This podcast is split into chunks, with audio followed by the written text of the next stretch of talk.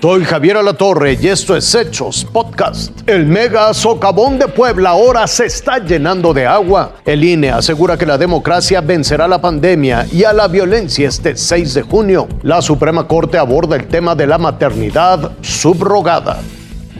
El socavón localizado en Santa María Zacatepec, en el municipio de Juan Cebonilla, ha afectado un área total de 4.862 metros cuadrados con un volumen de 72.930 metros cúbicos. Esto de acuerdo al Centro Nacional de Prevención de Desastres. Entre las personas afectadas está Sergio, quien tiene sus terrenos de cultivo de maíz y frijol dentro de la zona de riesgo. Sí, hay preocupación por eso, porque nos desfalca en una forma por, la, por el forraje para los animales, ¿no? Tras cinco días, este socavón llegó a medir casi 100 metros de diámetro y 20 metros de profundidad, dejando afectaciones en campos de cultivo y viviendas. Desde ayer se han presentado ayer dos desprendimientos y hoy en la mañana uno más, pero que no afectaron el diámetro de del socavón se mantiene en 97 eh, metros en el eje mayor. Asimismo, los habitantes siguen preocupados por sus viviendas. En total son 12 las que se encuentran en un radio de 500 metros. Ante esto, Protección Civil Estatal realizó un recorrido para descartar afectaciones en las casas. Vamos a hacer ese recorrido, vamos a tocar puertas. ¿Quién fue las personas que, están este, de alguna manera reportando eso para verificarlo y en su momento si se puede descartar? Por otro lado, el área de seguridad amplió su perímetro a 500 metros a la redonda y está custodiada por elementos de Policía Estatal, Guardia Nacional y Ejército para evitar que la gente cruce esta zona considerada de riesgo. Finalmente se sigue monitoreando las 24 horas con cámara infrarroja por parte del Sistema Nacional de Protección Civil y los geólogos del Instituto Politécnico Nacional siguen analizando el socavón para determinar el origen del mismo. Iván Borges, Azteca Noticias.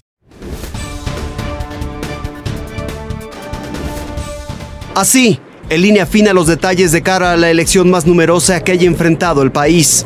Los consejeros pidieron a todos los actores políticos respetar la veda electoral y llamaron a los ciudadanos para que acudan a las urnas. Todo está listo para que las ciudadanas y los ciudadanos acudan a votar en libertad, con seguridad y certeza de que su voto será contado y respetado. La elección más grande de la historia, sin embargo, enfrenta escenarios inéditos, uno de ellos por la pandemia de COVID-19. Nadie podrá entrar a votar el día, de la jornada, el, día de la jornada electoral. Nadie podrá entrar a las casillas sin el uso del cubrebocas. Es obligatorio. Otro es la inseguridad y la violencia que marcaron las campañas. Con todo, el INE dijo que no pedirá la militarización del país y que las fuerzas de seguridad deberán estar en sus cuarteles solo con presencia inhibitoria o preparadas para atender una emergencia. Como autoridades electorales, a lo que aspiramos nosotros es que el día de la jornada, el 6 de junio, no se vea fuerza policíaca ni militar en la calle, es un ejercicio ciudadano. Desde esta herradura los consejeros y las consejeras pidieron a los partidos respetar los resultados que el propio INE difundirá la noche de la elección. Los invitamos a no caer a la tentación de declararse ganadores o ganadoras hasta que tengamos estos resultados. 93.5 millones de personas están llamadas a votar para definir más de 20 mil cargos públicos, entre ellos la la Cámara de Diputados y 15 gubernaturas.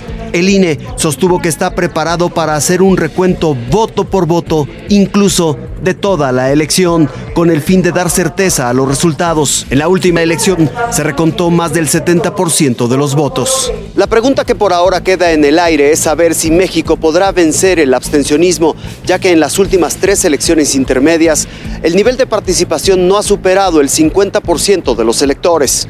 El domingo los ciudadanos tendrán la última palabra.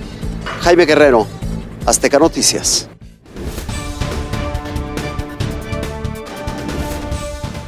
La Suprema Corte salió al quite para defender el derecho a decidir de las mujeres sobre su cuerpo y concluyó que solo ellas pueden autorizar un contrato de maternidad subrogada.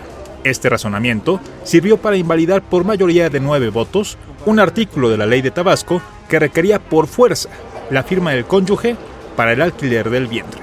Al continuar con el análisis del Código Civil tabasqueño, el Tribunal Pleno dejó en facultad de los estados la regulación del cobro por renta de vientre o el acuerdo altruista. La Corte también eliminó de la ley una porción que daba a la mujer gestante o a su pareja el derecho de buscar la custodia del niño ante la muerte o incapacidad de la madre o padre contratantes, y abrió la puerta a los familiares de estos últimos.